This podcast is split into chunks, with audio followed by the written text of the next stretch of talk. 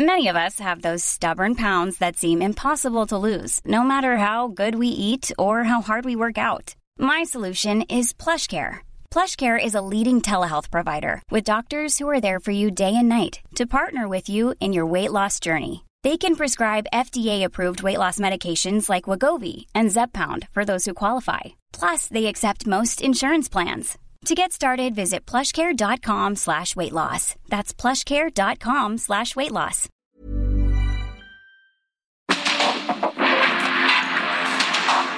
Porque el mundo actual no se entendería sin la economía, las finanzas y los negocios.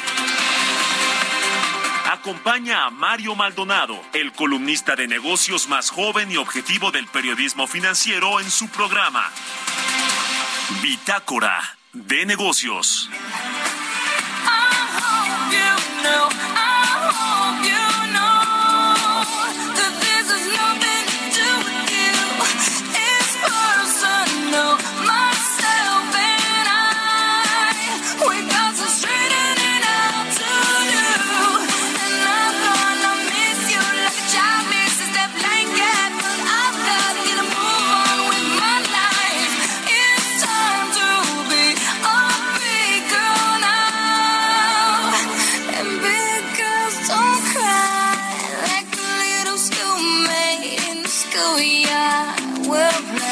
Jackson, no cards.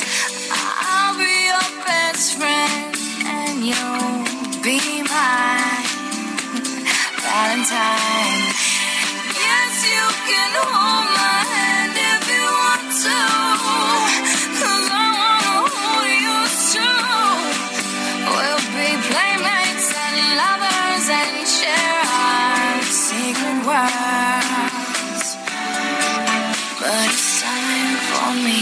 Tal? ¿Cómo están? Muy buenos días. Bienvenidos a Bitácora de Negocios. Yo soy Mario Maldonado. Me da mucho gusto saludarlos en este martes, martes 6 de septiembre del 2022.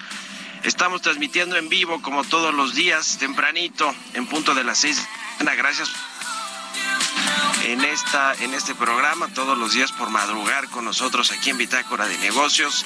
Vamos a hablar de los temas económicos, financieros, empresariales y también lo más importante,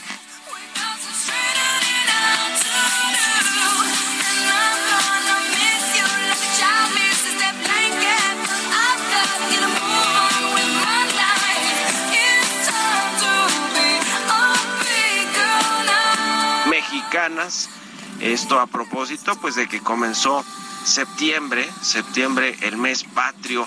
Eh, y bueno, pues estamos escuchando a Fergie. La canción se llama Big Girls Don't Cry. Esta cantante estadounidense Fergie que fue, eh, pues que es, que alcanzó gran popularidad primero con un grupo que se llama Black Eyed Peas y después en solitario lleva a México en su árbol genealógico debido a que su bisabuela paterna nació en México, así que bueno, vamos a estar escuchando esta canción de Fergie, Big Girls Don't Cry. Y le entramos, le entramos ahora sí a la información. Vamos a hablar con Roberto Aguilar, como todos los días tempranito, aquí en el programa Los temas financieros más relevantes, subsidios a consumidores y financiamiento barato, respuesta de Europa a la crisis energética, la OPEP Plus, los productores y exportadores de petróleo recortarán su producción y los precios suben y la automotriz Porsche reta los mercados, autoriza una millonaria oferta de acciones. Vamos a entrar a esos temas con Roberto Aguilar. Vamos a platicar también, como todos los martes, con Ernesto Farril, las grandes lecciones que nos dejó Gorbachev, este líder de la URSS que falleció esta, eh, estos días y bueno, pues vamos a analizar con detalle porque vaya que además de ser un líder político, eh, cambió todo el panorama de esta zona del mundo, de la URSS, de Rusia y de eh, lo que fue en términos económicos, este bloque económico, entonces vale la pena analizarlo también desde ese punto de vista. Vamos a platicar además con Alejandra Macías, directora del Centro de Investigación Económica y Presupuestaria, sobre el paquete económico que va a entregar este jueves la Secretaría de Hacienda a la Cámara de Diputados. Anticipan un paquete económico optimista, pero hay presiones en el gasto, ya lo dijo Rogelio Ramírez de la O con respecto a los proyectos de infraestructura del gobierno federal, los sobrecostos que trae la refinería de Dos Bocas y el Tren Maya y algunos otros asuntos que presionarán sin duda sin duda alguna el gasto y veremos pues qué es lo que se propone también en términos de crecimiento para el próximo año, eh, la ley de ingresos también de cómo se va a recaudar los ingresos petroleros eh, y los gastos pues fijos que tiene el gobierno federal, por ejemplo el pago del servicio de la deuda, las pensiones que siguen creciendo y, otros asuntos, así que le vamos a entrar al análisis puntual, sabía, también sobre los datos que vendrán próximamente como el dato de la inflación para el mes de agosto y también pues el asunto de las tasas de interés que son importantes para el tema económico, la política monetaria. Y hablaremos eh, también con Javier Valdés, director general de Syngenta para México y Latinoamérica Norte, sobre un proyecto que tiene esta empresa que se llama Cosechando Futuro y también las perspectivas que tiene Syngenta en, en nuestro país. Así que vamos a entrarle a estos temas, a el asunto del empleo también que recuperó terreno, que está en buenos eh, niveles. Ahora sí, el empleo formal.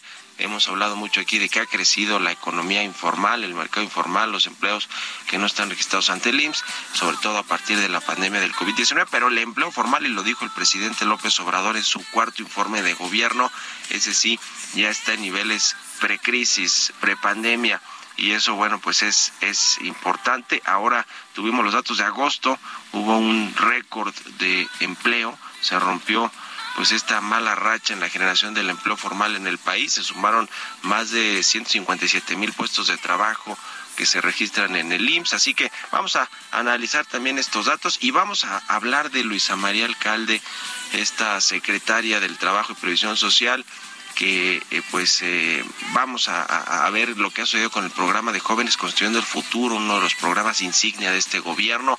Parece que pues ya no le van a etiquetar recursos para el próximo año, van a ser mínimos. Le vamos a tener todos estos detalles hoy aquí en Bitácora de Negocios, así que quédense con nosotros en este martes 6 de septiembre del 2022.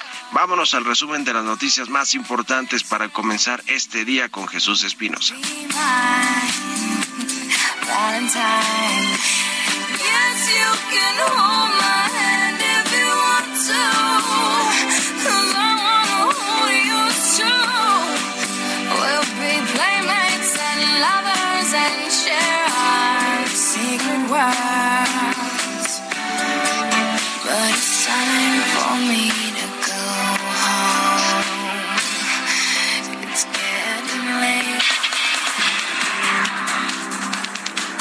Presidencia de la República no informó de los temas que se abordaron en una reunión privada en Palacio Nacional del presidente Andrés Manuel López Obrador con Francisco Cervantes, presidente del Consejo Coordinador Empresarial, y Antonio del Valle, presidente del Consejo Mexicano de Negocios. Por otra parte, en su conferencia mañanera, el presidente aseguró que nuestra economía es de las más fuertes del mundo ha crecido menos la deuda en lo que vamos comparado con el mismo periodo de Calderón y de Peña. Y se nos cayó la economía. Y no solicitamos deuda adicional. Casi en todos los países con la pandemia contrataron deuda y ahora están padeciendo. Por eso, esta fue una decisión que tomamos, importante. El embajador de Estados Unidos, Ken Salazar, y su equipo destacaron la familiaridad de México y la nación gobernada por Joe Biden y señaló que dentro de los estados que más han cumplido con los acuerdos binacionales está Durango, gracias a la protección que se mantiene a los trabajadores. Advirtió que si no hay respeto al TEMEC, tampoco inversiones de Estados Unidos. Aseguró que su país vigila de cerca el cumplimiento de este tratado comercial. Luego de tragedias como la de la mina El Pinabete en Sabinas, Coahuila, el presidente Andrés Manuel López Obrador dijo que analizaría presentar una iniciativa para endurecer las inspecciones a las minas. De acuerdo con datos del Instituto Mexicano del Seguro Social, en agosto se crearon 157.432 nuevos empleos, lo que representó un aumento a tasa mensual del 0.7%, el incremento más alto para un octavo mes del año desde que se tiene registro. Costarricense José Manuel Salazar será el nuevo secretario ejecutivo de la Comisión Económica para América Latina y el Caribe, la CEPAL, a partir del primero de octubre próximo en relevo de la mexicana Alicia Bárcena.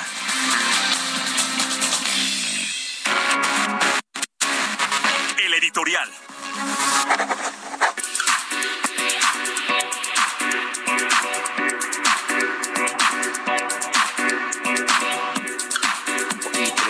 Social que vaya que ha tenido retos su titular Luisa María Alcalde desde que se hizo esta reforma laboral en México, se cancelaron estos esquemas de subcontratación laboral, el famoso outsourcing, se le dio paso a una mayor apertura de la democracia sindical que no ha dejado de tener problemas y de y de tener, digamos, estas eh, pues noticias malas por parte de algunos líderes sindicales que han aprovechado el TEMEC, el Acuerdo Comercial México, Estados Unidos y Canadá para interponer quejas con respecto a cómo se están eligiendo los líderes sindicales en México. Lo hemos visto con General Motors en esta planta de Silao, eh, Guanajuato, pero hay otros asuntos también en el norte del país que, que podrían preocupar o poner en tela de juicio pues esta reforma laboral y a lo que se comprometió México en el TEMEC. Sin embargo, estos altibajos que ha tenido Luisa María Alcalde, la titular de la Secretaría del Trabajo, que por cierto es la más joven de todo el gabinete del presidente Andrés Manuel López Obrador, y que estos altibajos pues estuvieron a punto de dejarla eh, fuera de esta secretaría, o por lo menos como titular de la secretaría, el presidente López Obrador le ofreció eh, esta cartera a dos de sus eh, personajes más cercanos, uno de ellos a la entonces secretaria de Gobernación cuando dejó el cargo, Olga Sánchez Cordero, pero prefirió irse a la mesa directiva del Senado, que la dejó, por cierto, estos días. Y bueno, pues eh, eso ha mantenido y consolidado a Luisa María Alcalde al frente de la Secretaría del Trabajo. Tiene aspiraciones políticas, aquí en algún momento las platicamos y además coinciden estas aspiraciones con el renovamiento de su imagen, con la renovación de sus redes sociales apunta a la, a la candidatura para ser jefa de gobierno de la Ciudad de México. Se dice que Claudia Sheinbaum, la actual titular eh, eh, o jefa de gobierno, pues la apoya, la ve competitiva, incluso se refleja en ella, aunque reconoce que no tiene experiencia como gobernante.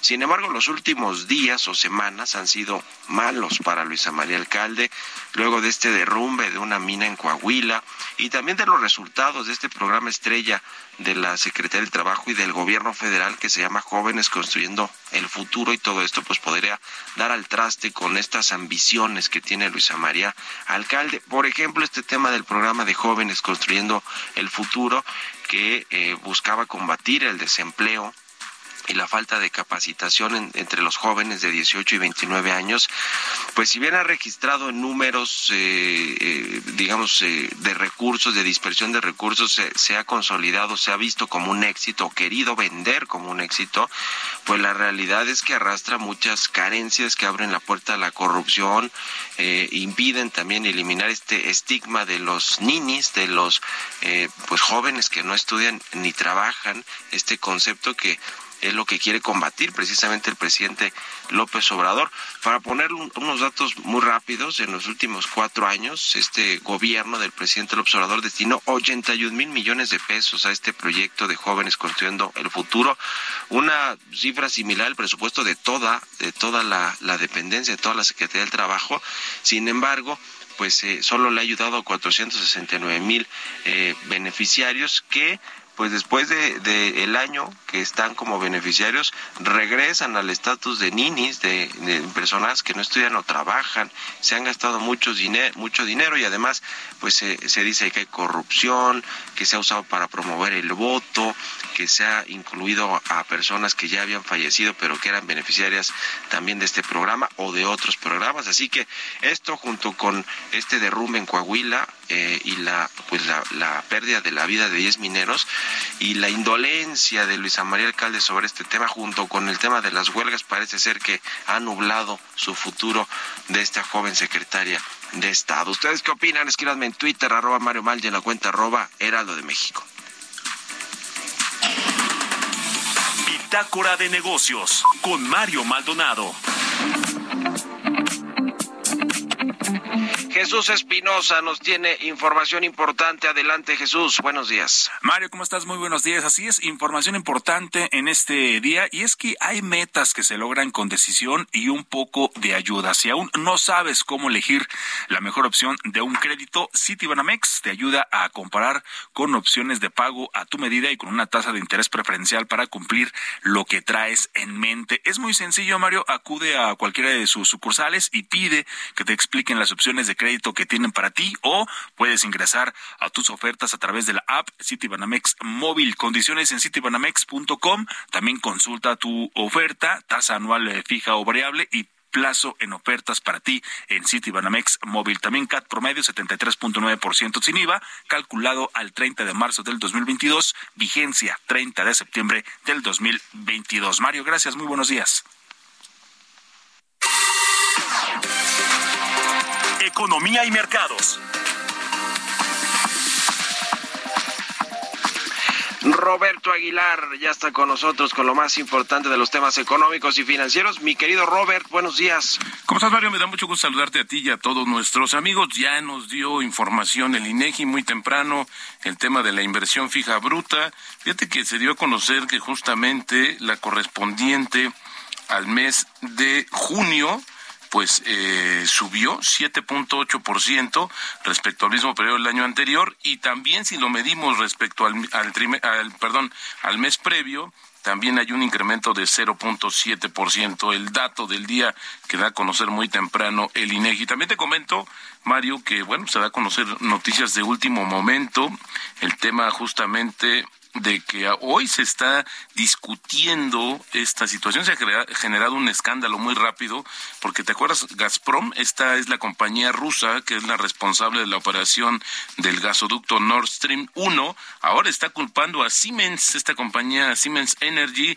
de no poder, eh, pues de que es la culpable de que no se haya retomado justamente la actividad en este gasoducto. Vaya situación, ya Siemens también respondió, dice que desconoce eh, el origen de estas acusaciones, pero en fin, un tema importante también por lo que está padeciendo en Europa. Y justamente te comento que los mercados bursátiles aumentaron su actividad después del feriado en Estados Unidos de ayer y con movimientos ligeramente positivos concentran su atención en la reunión del Banco Central Europeo que va a ser este jueves, los efectos del corte de suministro de gas ruso y los detalles de las medidas anunciadas por el gobierno de China para tratar de reavivar su economía y fortalecer su moneda, el yuan. Los futuros estadounidenses con ganancias también ya eh, reportadas y el Banco Central de Australia elevó su tasa de interés de referencia en 50 puntos base al ubicarse en 2.35%, que es un nivel más alto en siete años, y dejó abierta la puerta para un mayor endurecimiento en su lucha por frenar la creciente inflación. También te comentaba que el Banco Central de China va a recortar la cantidad de reserva de divisas que deben mantener las instituciones financieras, una medida que ayudaría a frenar la reciente depreciación del yuan, que reportó su, su menor nivel en dos años. Fíjate que el yuan se ha depreciado 8% frente al dólar en lo que va del año, como resultado de la amplia fortaleza del dólar justamente en los mercados mundiales y el empeoramiento de la eh, desaceleración económica justamente en el gigante asiático. También los precios del petróleo subieron 3% después de que la OPEP Plus acordó un pequeño recorte en la producción para impulsar precios que han caído por temor a la desaceleración económica. Productores petroleros van a reducir su bombeo en 100 mil barriles por día, que representa apenas el 0.1% de la demanda mundial para octubre y también acordaron que podrían reunirse en cualquier momento para ajustar la producción antes de la próxima junta que está programada para el 5 de octubre. Los precios llegaron a subir hasta cuatro dólares, pero fíjate que se dieron porque eh, hubo unas declaraciones justamente del presidente Joe Biden, el, el, presidente estadounidense, a través de la Casa Blanca, donde dijo que está resuelto a bajar los precios de la energía. Y bueno, fíjate, pese a esta situación en los mercados, Mario, Volkswagen anunció su intención de sacar a bolsa la marca de coches deportivos Porsche. Se hablaría de una valoración entre 60 mil y 85 mil millones de euros, que sería la oferta pública de venta, la mayor en la historia de Alemania y la mayor en Europa desde 1999. El tipo de cambio cotizando en estos momentos en 19.96 y la frase del día de hoy, solo porque una acción haya caído no quiere decir que no pueda caer mucho más. Esto lo dijo en su momento Peter Lynch. Buenísimo, gracias mi querido Robert y nos vemos a ratito en la televisión. Al contrario, Mario, muy buenos días. Roberto Aguilar, síganlo en Twitter, Roberto AH6 con 20, vamos a otra cosa. Radar Económico. Como todos los martes, ya está con nosotros nuestro querido Ernesto O'Farrill. Vamos a hablar de Mikhail Gorbachev, este líder eh, ruso que falleció la semana pasada a los 91 años y dejó pues varias lecciones al mundo, además de haber sido el último presidente de la URSS, de la Unión de Repúblicas Soviéticas Socialistas, premio Nobel de la Paz posteriormente, pero nos dejó lecciones incluso económicas. ¿Cómo estás, Ernesto? Buenos días. ¿Qué tal, Mario? Muy buenos días a todos. Cuéntanos, por favor, de Mikhail Gorbachev y las lecciones que le dejó al mundo. Bien, bueno, pues eh, el uh, señor Mikhail Gorbachev, quien acabas de apuntar, fue también Premio Nobel de la Paz y el último dirigente de la Unión de Repúblicas Soviéticas Socialistas, pues pasa la historia con una trascendencia por las reformas que impulsó al interior de la URSS la glasnost, que era la apertura política democrática, y la perestroika, que era la reforma económica para transformar a la economía de una economía centralmente planificada a una economía de mercado. Pero bueno, pues es curioso que el destino no le jugó bien al señor Gorbachev, ¿no? Eh, veamos, por ejemplo, la Glasnost, esta reforma de apertura democrática, se le salió de las manos, se le salió de control.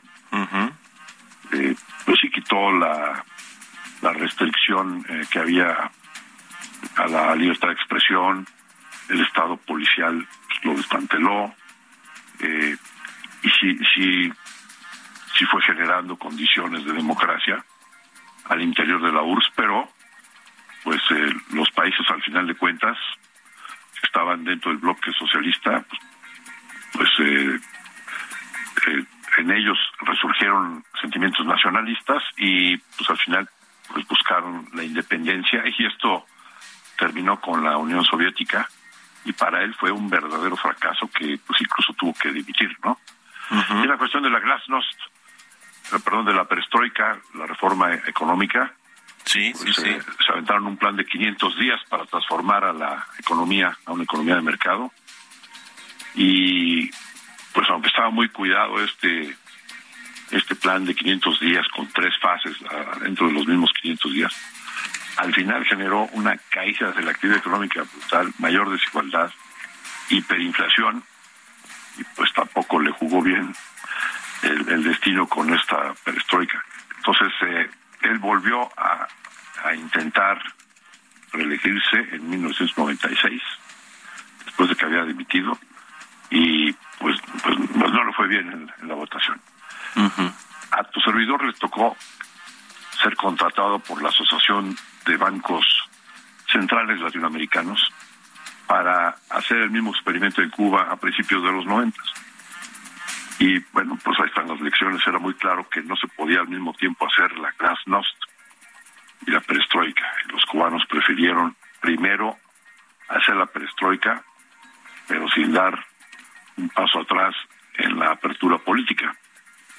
Eh, y entonces me tocó colaborar con los estudios y por eso pues puedo hablar de esas lecciones, ¿no? Sí. Se tenía sí, muy sí. claro además que primero, antes de abrir la, la economía, primero había que desarrollar un, un sistema financiero sin el cual pues la apertura hacia una economía de mercado pues Sí. resultaba ser un caos. ¿no? Ya. Pues muy interesante. Ahí está tu columna que publicaste ayer en el financiero. Mi querido Ernesto, gracias y buenos días. Nos vamos a la pausa. Regresamos. En un momento continuamos con la información más relevante del mundo financiero en Bitácora de Negocios con Mario Maldonado. Regresamos.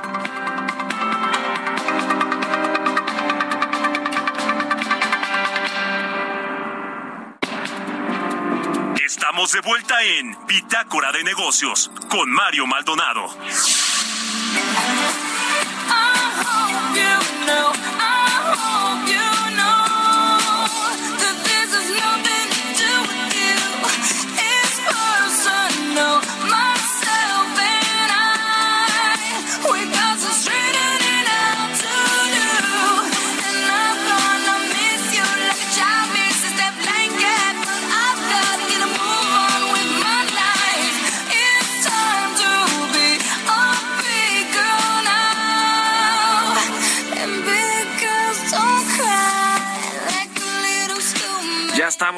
Regreso aquí en Bitácora de Negocios. Son las 6 de la mañana con 30 minutos, tiempo del centro de México.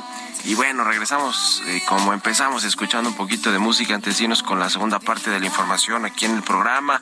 Esta semana estamos escuchando canciones de artistas extranjeros, pero que tienen raíces mexicanas. A propósito de que comenzó el mes, el mes patrio, septiembre. Y es el caso de esta. Ryan Reynolds here from Mint Mobile. With the price of just about everything going up during inflation, we thought we'd bring our prices down. So to help us, we brought in a reverse auctioneer, which is apparently a thing. Mint Mobile unlimited premium wireless. Have to get 30, 30, bit to get 30, bit to get 20, 20, 20, bit to get 20, 20, bit to get 15, 15, 15, 15 just 15 bucks a month. So, Give it a try at mintmobile.com/switch. slash $45 up front for 3 months plus taxes and fees. Promo rate for new customers for limited time. Unlimited more than 40 gigabytes per month slows. Full terms at mintmobile.com. cantante estadounidense Fergie que tiene raíces mexicanas por parte de su bisabuela. Así que por eso estamos escuchando esta canción, pero vámonos al segundo resumen de noticias con Jesús Espinosa.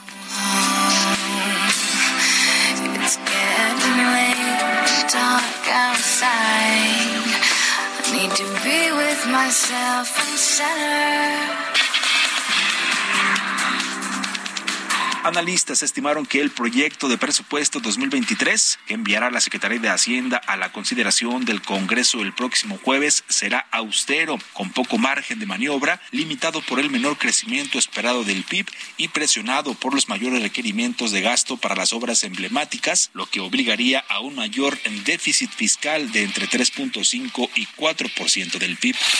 Carlos Serrano, economista en jefe de BBVA México, señaló que los ingresos por remesas se esperan asciendan a 58.500 millones de dólares al cierre de este año, lo que implicaría un crecimiento de 13.4% respecto al cierre de 2021.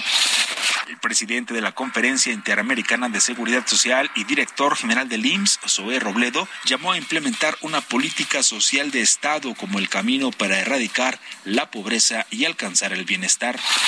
La reducción de vuelos en el Aeropuerto Internacional de la Ciudad de México puede durar hasta un año de acuerdo con Juan Carlos Suazua, director general de Viva Aerobús. Recordó que esta limitación de vuelos va a iniciar el 31 de octubre de 2022, cuando comienza la temporada de invierno en la aviación.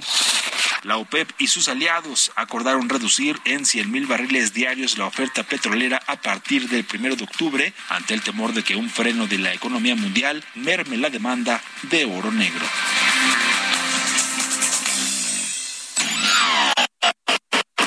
Mario Maldonado en Bitácora de Negocios.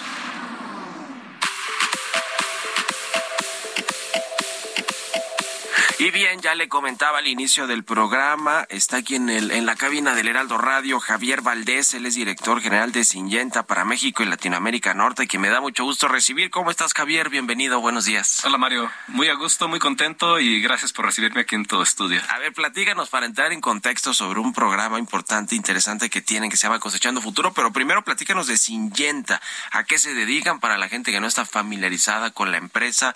Eh, es una empresa global que lleva mucho tiempo en México Platícanos, por favor.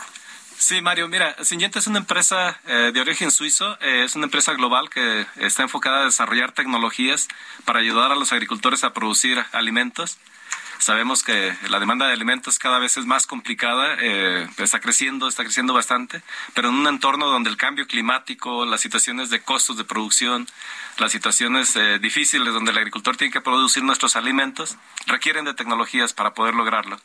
Y ahí Syngenta es donde trabaja fuerte para desarrollar tecnologías cada año. Una empresa de origen suizo que ya casi que todo lo que se hace en Suiza se hace se hace muy bien, digamos con estándares de calidad muy altos y ustedes participan en este sector eh, ayudándole a, muchos agricultores y, toda la gente que trabaja en el campo, que por cierto ha sido una política que el presidente López Obrador ha tenido, digamos, de impulso completamente al campo y a, y a propósito de eso tienen un programa muy interesante que nos del cual nos vienes a platicar Javier que se llama Cosechando Futuro. Cuéntanos por favor. Sí, Cosechando Futuro es un programa en donde nosotros buscamos eh, ser una empresa líder, no nada más en entregar tecnologías, sino también en desarrollar un equipo de trabajo que tenga los conocimientos, las habilidades, que considere la inclusión, la diversidad, el desarrollo de los talentos dentro de la organización, porque para cosechar el futuro necesitamos sembrar ahora. y necesitamos sembrar un equipo eh, que desarrolle esas características, esas habilidades que nos permitan estar motivados para desarrollar estas tecnologías y estar motivados para estar del lado del agricultor produciendo. Eh, te puedo comentar, tenemos eh, equipo de ventas en, en los diferentes sitios de México.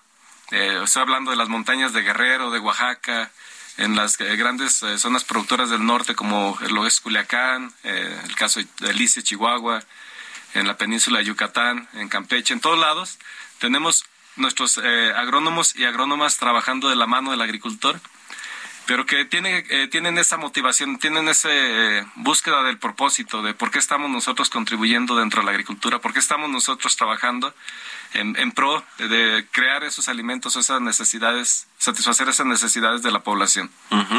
Eh, ¿Cómo explicarías, Javier Valdés, director general de Syngenta para México y Latinoamérica Norte, este asunto de la ciencia, la tecnología en estos procesos de, de, agricultura? Eh, obviamente, como la conocíamos hace unos 20 años, ya esa agricultura sí existe, pero en algunos lugares ha habido mucha más tecnología, cada vez hay más desarrollo tecnológico y, científico también. ¿Cómo se aplica todo esto a, los procesos? Y en México, que además somos un país este, de, campo y agricultor casi que por excelencia, por eso desde la presidencia de la República se le pone tanto énfasis y tanto cuidado a este asunto. Pero cuéntanos cómo se involucra todo el tema de la tecnología y, y ponos un ejemplo, ¿no? De cómo se hacía antes, ¿no? La agricultura o la siembra de productos, de granos, de semillas y cómo se hace ahora. Déjame comentarte que yo tengo 30 años, más de 30 años en esta industria. Eh, y me tocó ver esa transformación de la que hablas. Eh, de, en el sureste de México, por ejemplo, anteriormente, cuando yo empezaba eh, a trabajar en esta organización, en Syngenta, los agricultores controlaban las malezas del cultivo de maíz manualmente con un asadón. ¿Qué es lo que pasa cuando haces prácticas agrícolas no adecuadas para las condiciones donde se producen los cultivos? que si tú mueves el suelo en zonas donde hay pendientes, donde hay montañas, eh, aflojas el suelo, llegan las lluvias y el suelo, el activo más valioso del agricultor se va al río, se va al, mar.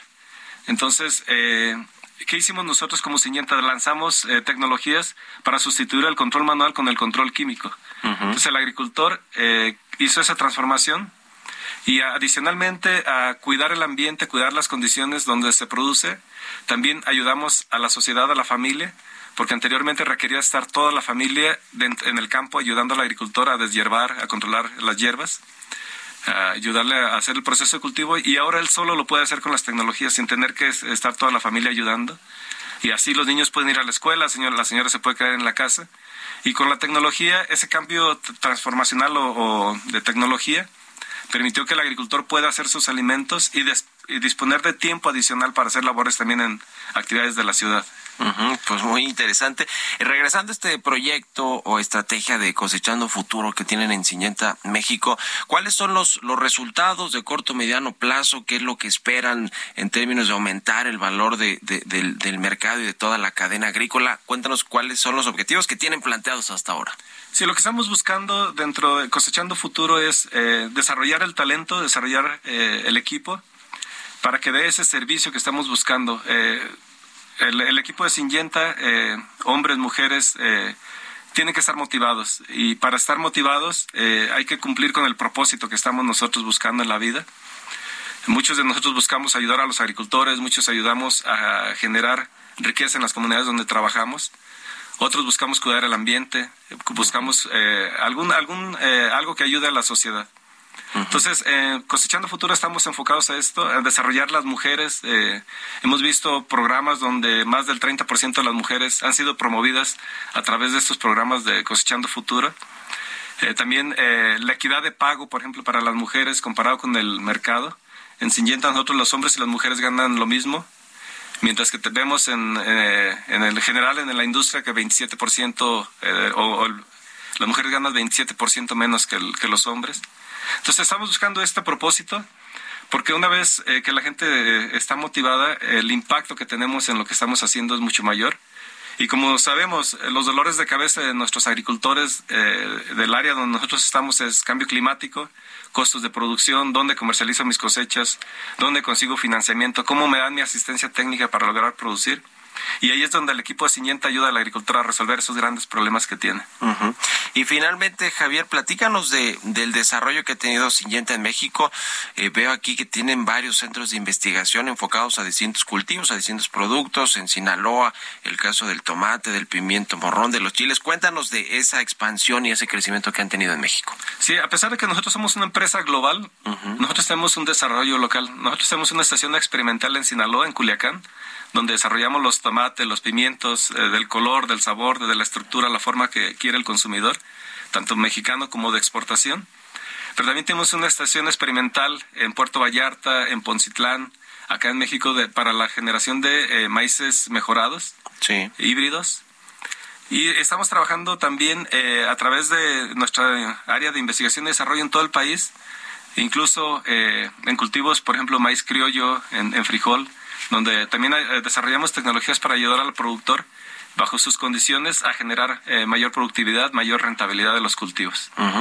Pues vaya que la necesitamos ahora con el precio de las materias primas o de los granos justo a nivel internacional derivado de este conflicto entre Rusia y Ucrania, hablando del maíz, que además el presidente otra vez trae siempre en su agenda ese tema de la autosuficiencia alimentaria en México y de la producción de granos. En fin, pues Syngenta ya está apoyando a los a los productores. Muchas gracias, Javier. Ya nos vendrás a contar cuáles son los resultados finales de esta estrategia de este programa Cosechando Futuro que echaron a andar y con mucho gusto aquí los platicaremos más adelante. Muchas gracias por haber venido aquí al estudio.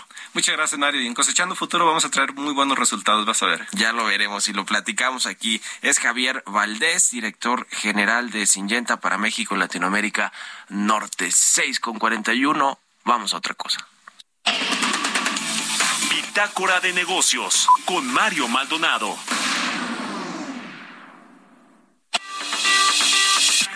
Expo Nacional Ferretera, el evento más grande de la industria ferretera en Latinoamérica, te invita este 8, 9 y 10 de septiembre en Guadalajara, Jalisco, a hacer negocios con más de 700 marcas participantes. Si vendes productos ferreteros y de la construcción o tienes un proyecto y necesitas proveedores, no te lo puedes perder.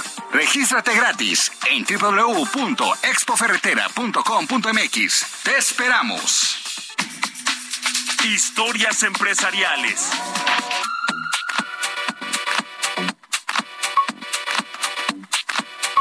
Pues ayer esta empresa Alsea, la dueña o u operadora de varias marcas de restaurantes, de cafeterías, etcétera, que por cierto ha sido pues un tanto vapuleada a veces por el presidente López Obrador cuando vino la pandemia, el tema de los empleos, acordarán los precios de los productos, por supuesto, pero bueno, ayer Alsea celebró 20 años de Starbucks, esta marca icónica, una de sus principales marcas que tiene en México, celebró 20 años de uno de sus modelos de negocio pues más exitosos, hay que decirlo, en el mundo esta marca de Starbucks, pero bueno, pues Alsea fue el operador eh, de esta de esta marca en México y bueno, habló de los precios precisamente del tema del café y de eh, una inversión hacia el 2026 de casi 4.500 millones de pesos que se anunció ayer en este en este festejo de Alsea en, en México. Vamos a escuchar esta pieza que preparó mi compañera Giovanna Torres.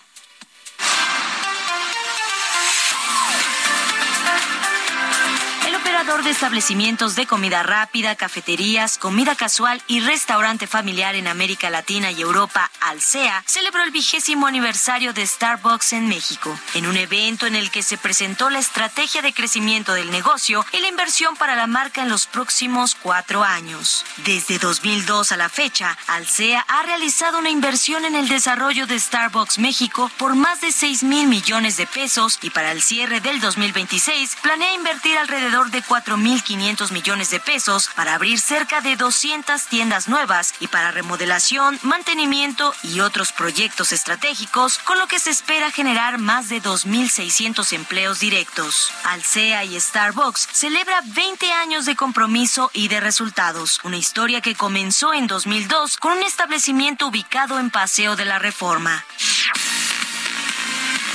México es uno de los mercados más grandes de la cadena a nivel mundial. Gracias a la visión estratégica de negocio y los valores compartidos, la marca ha crecido exponencialmente en el país y hoy cuenta con 753 tiendas en todas las entidades y más de 10 mil colaboradores. En 2021, Alsea renovó su modelo de sustentabilidad, centrado en los objetivos de desarrollo sostenible de la Organización de las Naciones Unidas y estructurado en tres pilares, crecimiento, desarrollo, balance y definió sus metas en estos tres rubros.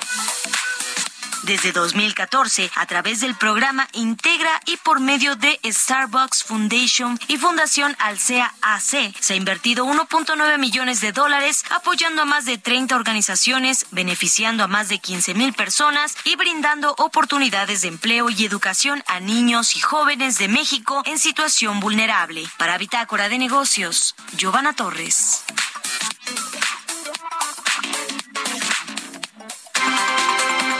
Entrevista.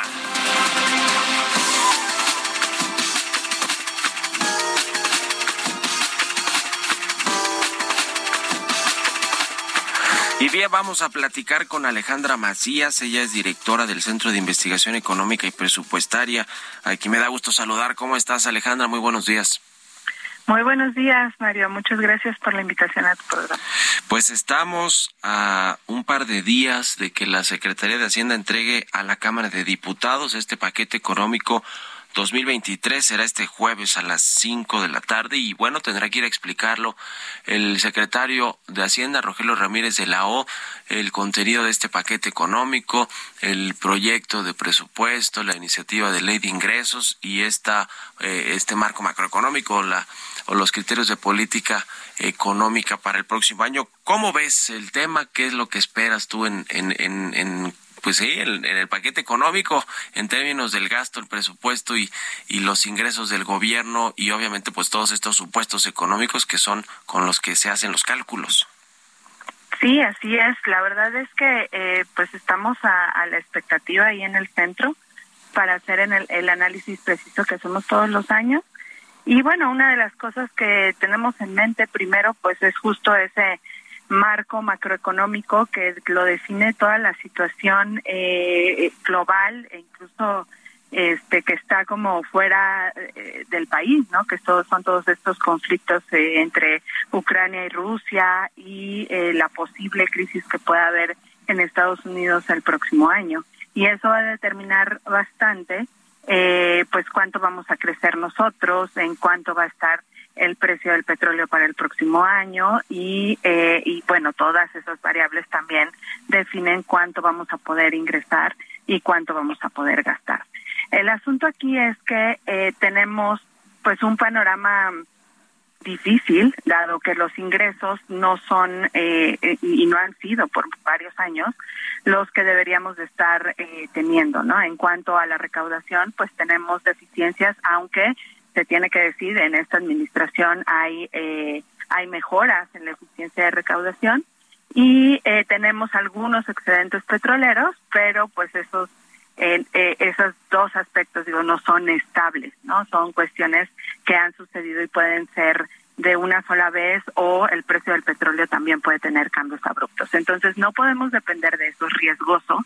Y pues tampoco eh, hemos discutido una reforma fiscal que nos permita ampliar eh, nuestros ingresos como país. Y eso eh, tiene presiones del lado del gasto, ¿no? Tenemos eh, varios gastos que están ya comprometidos, que no pueden cambiar y que además aumentan año con año, como son las pensiones, como son las transferencias a entidades federativas e incluso las transferencias que se hacen a las empresas productivas del Estado.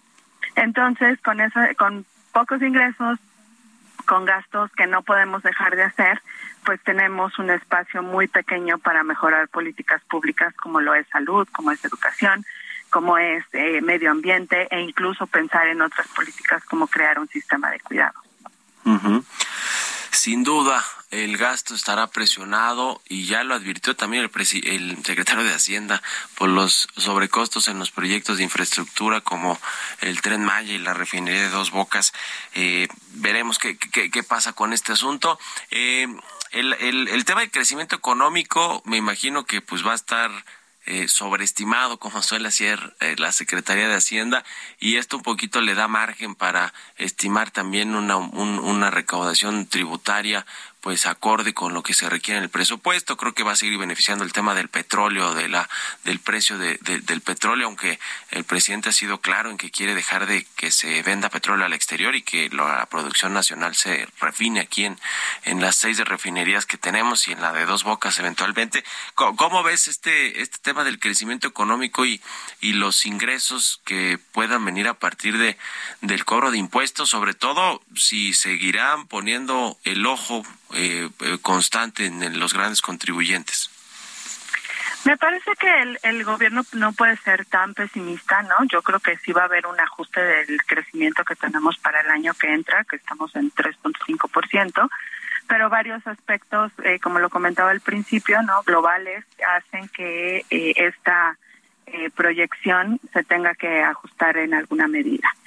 Además, hay dos aspectos que hay que ponerle mucha atención. La primera, hablando de las presiones de gasto, eh, sí, sí estamos esperando que existan requerimientos financieros más altos. Eso quiere decir eh, mayor endeudamiento. Eso por un lado. Y por otro lado, que aumente el costo financiero de la deuda por el aumento en las tasas de interés que estamos viendo o que hemos visto durante todo este año. ¿no? Sí, sí, sí. Eh, entonces, esos dos hay que, hay que ponerle ojo para ver cómo vienen proyectados. ¿Va a haber déficit fiscal? ¿Es lo que ustedes están presupuestando? ¿Déficit primario? Sí, yo creo que, que va a haber déficit primario como lo proyectaron también para 2022, pero eh, también el costo eh, pues ha sido uno de los gastos ineludibles, ¿no? o sea, no lo podemos dejar de hacer, que ha crecido en los últimos años y ahora con tasas de interés puede ser más alto y, y bueno, eh, hemos gastado más en pago de deuda que en el presupuesto que tenemos para salud, por ejemplo. Entonces, pues eso es un poco inadmisible, ¿no? Dado que eh, los derechos humanos, bueno, la salud es un derecho humano y pues el pago de deudas son compromisos que se adquirieron antes y que lo tienen que pagar siguientes generaciones. Y el otro asunto son las pensiones, ¿no? Que eh, siempre decimos que es una bomba de tiempo y algún presidente le va a explotar, quizá el siguiente. Eh, por lo pronto sigue aumentando ese costo también para el gobierno, para el Estado, ¿no? El de las pensiones. Sí, definitivamente el, eh, las pensiones crecen entre 5 y 7% anual y ahora con la promesa del aumento a la pensión no contributiva, la pensión para el bienestar, pues los aumentos incluso son mayores y, y sí ejercen bastante presión, se gasta alrededor del 20% del gasto en pensiones. Y el problema es eh, que justo también es un derecho pero eh, pues estos derechos humanos no están eh, financiados de manera equitativa. Y eh, y pues la presión más grande que tenemos de presión de pensiones pues son pensiones que nos salen bastante caras. Entonces ahí ahí se tiene que hacer algo eh, pronto. Creo que diagnosticado está muy diagnosticado el problema pero el chiste es que eh, podamos revisar qué está sucediendo dentro de ese gran monto que gastamos que para este año van a ser 1.4 billones de pesos y eso pues desplaza el gasto otra vez, ¿no? En salud, en educación y más gravemente en infraestructura, que es uno de los eh, de los aspectos que nos hacen crecer como país. ¿Qué otra cosa sorpresiva, no sé si sorpresiva como tal, pero eh, distinta vamos a ver que a lo mejor no se espera mucho, no se habla mucho de, de eso en, en cualquier renglón del, del presupuesto, de la ley de ingresos o del marco macroeconómico? No estamos viendo, Alejandra. Eh, yo creo que también hay que estar muy atentos a, a la creación este de varias iniciativas, ¿no? Como es el INS Bienestar que se anunció la semana pasada, como es eh, Litiomex para ver pues cuánto presupuesto se le está asignando y si realmente se espera que operen, porque hay que recordar que cualquier política pública sin presupuesto pues en realidad no es política pública. Eh, pueden anunciar decretos, pueden anunciar empresas, pero si no tienen los recursos no van a suceder. Eh, entonces estar pues muy atentos a a eso. Yo no creo que haya eh, muchas sorpresas, ¿no? Muchas veces el, el presupuesto es inercial y bueno, lamentablemente tenemos varias necesidades que no están siendo cubiertas, este, como la educativa, ¿no? El rezago educativo que tenemos necesita más recursos y necesita más estrategia. Muy bien, pues ya estaremos viendo este jueves qué se presenta y lo platicamos. Si te parece, Alejandra Macías, directora del Centro de Investigación Económica y Presupuestaria, muchas gracias por estos minutos y muy buenos días. Claro que sí, Mario. Muy buenos días y saludos a la audiencia. Igualmente, con esto nos despedimos. Gracias a todos ustedes por habernos acompañado este martes aquí en Bitácora de Negocios. Se quedan en estas frecuencias del Heraldo Radio con Sergio Sarmiento y Lupita Juárez. Nosotros nos vamos a la televisión, al canal 8 de la televisión abierta, a las noticias de la mañana y nos escuchamos aquí mañana tempranito en punto de las 6. Muy buenos días.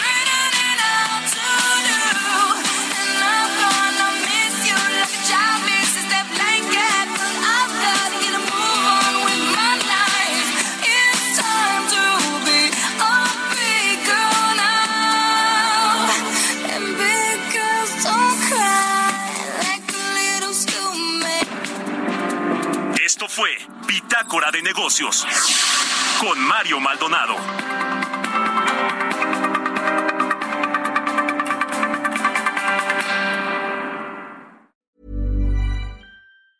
Planning for your next trip? Elevate your travel style with Quince. Quince has all the jet setting essentials you'll want for your next getaway, like European linen, premium luggage options, buttery soft Italian leather bags, and so much more. And is all priced at 50 to 80% less than similar brands. Plus, Quince only works with factories that use safe and ethical manufacturing practices. Pack your bags with high-quality essentials you'll be wearing for vacations to come with Quince. Go to quince.com/pack for free shipping and 365-day returns.